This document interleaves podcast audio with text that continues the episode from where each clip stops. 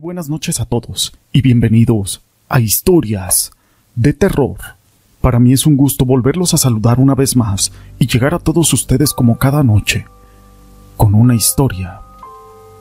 Se dice que el diablo es la personificación del mal, tal y como se concibe en diversas culturas y tradiciones religiosas, y su entretenimiento es la destrucción. Pero todo esto no es relevante sin una historia. Mi nombre es José Llamas y te presento Pancho Villa y su pacto con el diablo. Celaya, a inicios de 1915, estuvo ocupada por el ejército del norte, es decir, por las fuerzas villistas. Existen infinidad de historias y leyendas que circulaban en aquellos campos, calles, en algunos mesones y cantinas. Muchas de ellas eran en torno a Francisco Villa y su famosa División del Norte. Una de ellas, contada una y mil veces, narraba cómo Pancho Villa había adquirido su calidad de imbatible. Cuando inició la revolución, Villa era un cuatrero y se sumó a Francisco y Madero. En toda esta etapa no tuvo trascendencia alguna. No pasaba de ser tan solamente un soldado más, un simple segundón. Era rechazado por su condición humilde. Incluso algunos militares de alto rango lo veían como miserable. En realidad, ese era Pancho Villa, en aquella situación precaria que estaba viviendo.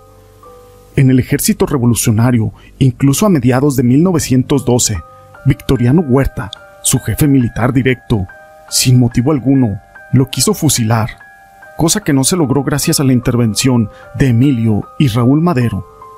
Frustrados sus planes, lo encarcelan, y para justificar aquel acto, le inventan algunos delitos, el presidente en aquel entonces, Francisco y Madero, no podía o no quería hacer algo por él. En la cárcel pasó alrededor de seis meses, tiempo que aprovechó, dicen algunos, para aprender a leer y escribir.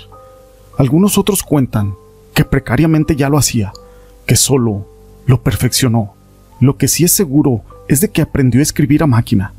A finales de ese año, el 26 de diciembre, Pancho Villa se fuga de aquella prisión en el tristemente célebre Palacio Negro de Lecumberri.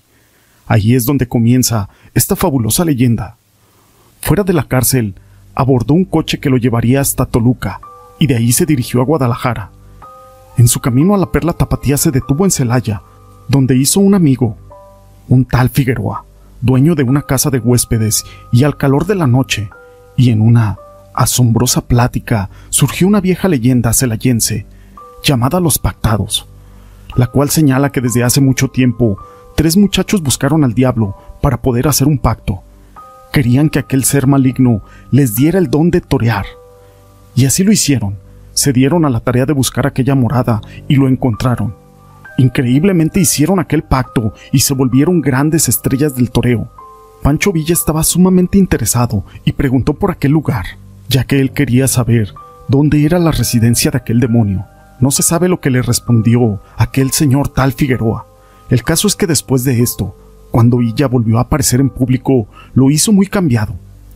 Era el mismo, pero parecía diferente. Ya no estaba como un segundón, ahora brillaba como la primera figura de su ejército. Empezó a organizar hombres en torno de él, que fielmente lo seguían, y empezó a tener grandes éxitos militares, mucho más que algunos emblemáticos militares de aquella carrera. ¿A qué se debería tan asombroso cambio?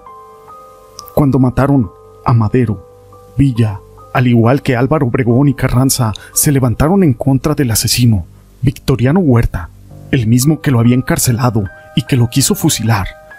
Es cierto que hubo una infinidad de acciones, pero lo que determinó la caída de Victoriano Huerta fueron las acciones y triunfos militares de Pancho Villa. Técnicamente, Villa derrotó a Huerta, así que con esta gran victoria, Francisco Villa se presentaba en Celaya.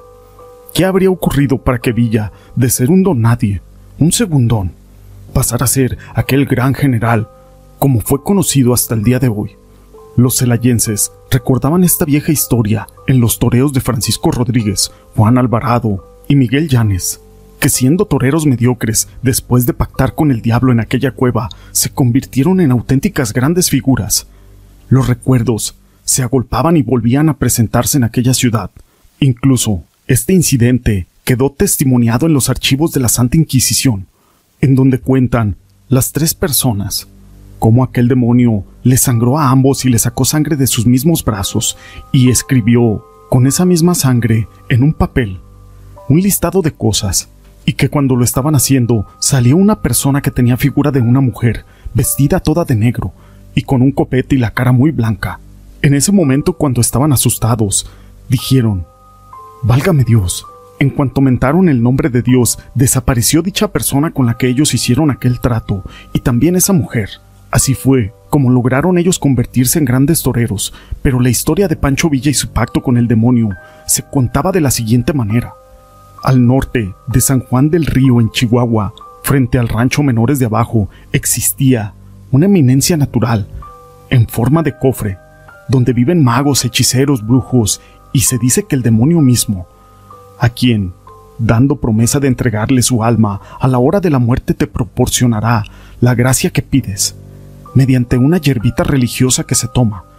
Y por eso, los jóvenes de la región son unos famosos taúres que nunca pierden. Algunos otros se convierten en jinetes consumados, otros afortunados conquistadores de mujeres, algunos invencibles en las riñas, otros merecedores de la perpetua bonanza. Pero Villa también fue aquella extraña parte de aquel monte e hizo un pacto con el Bajísimo.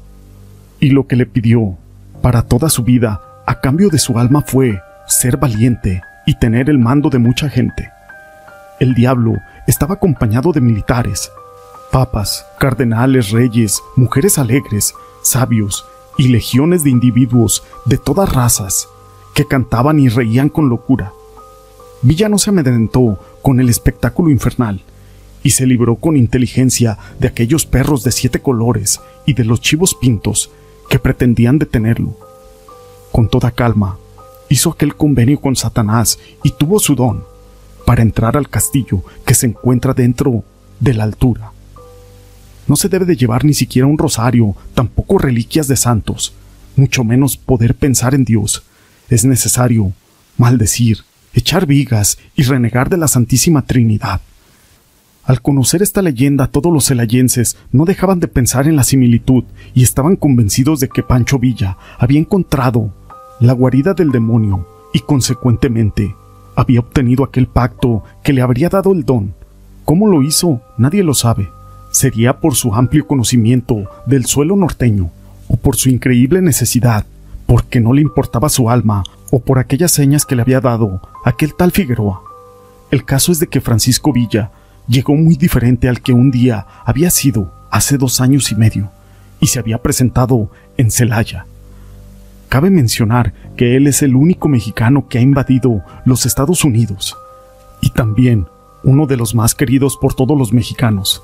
Pancho Villa era conocido también como el Centauro del Norte, pero como represaria, el gobierno de Estados Unidos envió a más de 5.000 soldados solamente para capturarlo o para cazarlo aunque el número de militares se duplicó a los pocos días, pero la expedición no tuvo éxito, ya que se dice que él se escondía en una cueva, en una cueva donde nadie podía llegar. Esta historia la quise compartir con ustedes. Si les ha gustado, déjenme su pulgar arriba, no olviden en dejar sus comentarios y gracias por ser parte de este canal.